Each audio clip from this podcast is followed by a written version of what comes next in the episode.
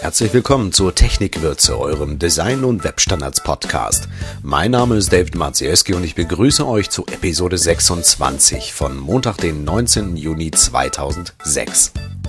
In dieser Sendung stellt euch Christian Strang seinen dritten und letzten Teil seiner Usability-Tipps vor. Nadja Müller hat Hardfacts vom W3C zu den Webstandards und erzählt euch was von JavaScript-Ressourcen.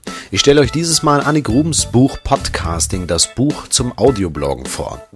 Diese Sendung rundet Brother Love mit seinem Song Summertime ab. Ich sage viel Spaß, let's go!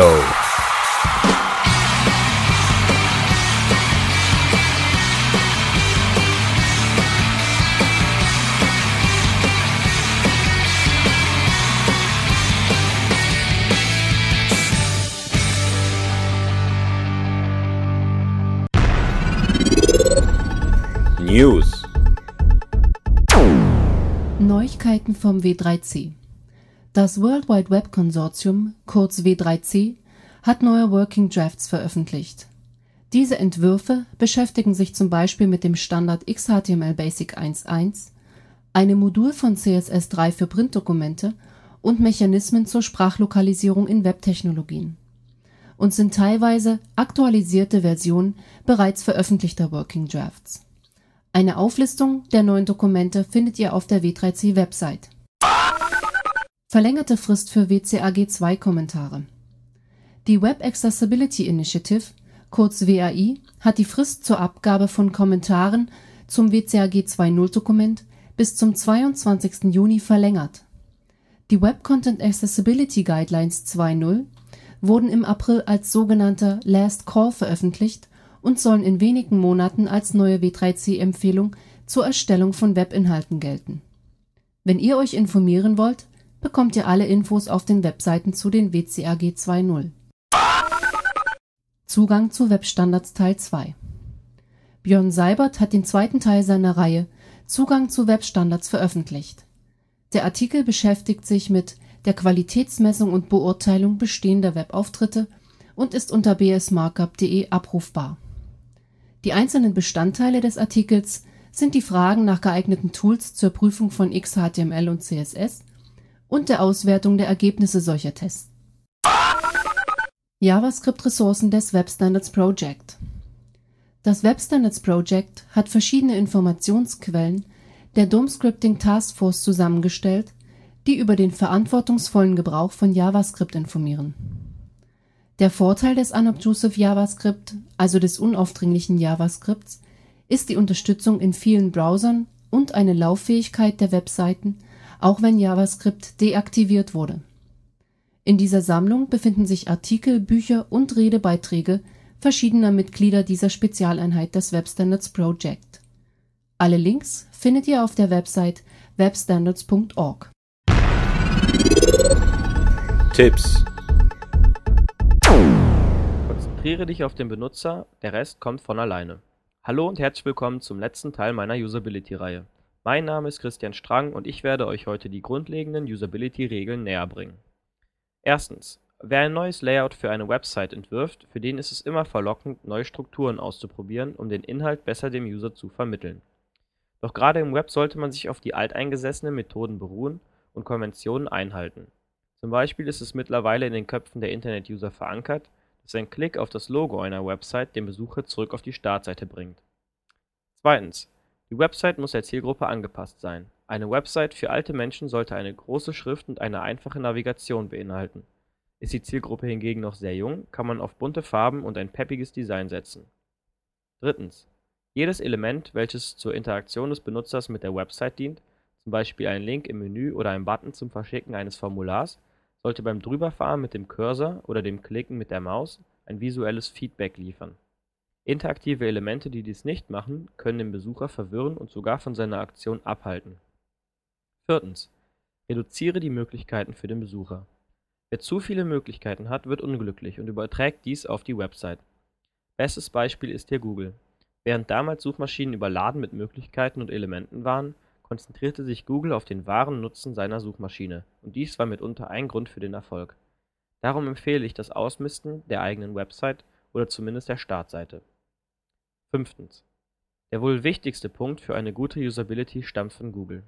Konzentriere dich auf den Besucher und der Rest kommt von alleine. Vielen Dank fürs Zuhören. Bücher Podcasting, das Buch zum Audiobloggen von Annik Rubens. Das, was ihr hört, ist ein Podcast. Herzlichen Glückwunsch. Ihr wisst also bereits jetzt, was ein Podcast ist, wie man ihn hört und dass der Technikwürze Podcast jeden Montag frisch serviert wird. Wer etwas mehr Informationen haben möchte oder einen Geschenktipp für Freunde sucht, ist mit dem Buch Podcasting, das Buch zum Audiobloggen, bestens bedient. Von keiner geringeren als Larissa Vassilian, besser bekannt unter ihrem Synonym Annik Rubens, wurde dieses Buch geschrieben. Warum?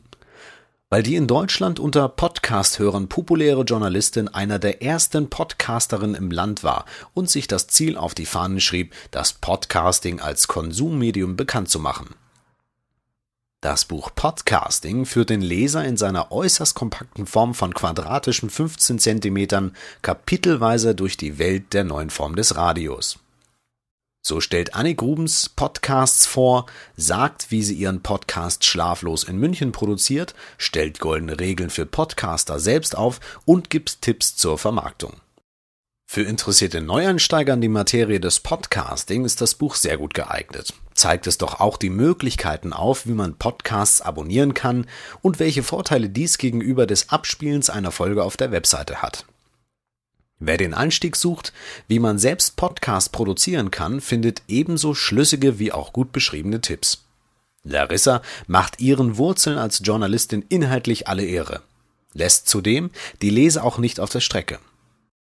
Das Buch lässt sich gut in der U-Bahn lesen und benötigt nicht mehr als ein paar kurze Fahrten, bis man es durchgelesen hat. Wer fleißig ist, schafft das Buch auch an einem Abend. Kurzum ist Podcasting, das Buch zum Audiobloggen, eine kurzweilige Bettlektüre zum Schmökern.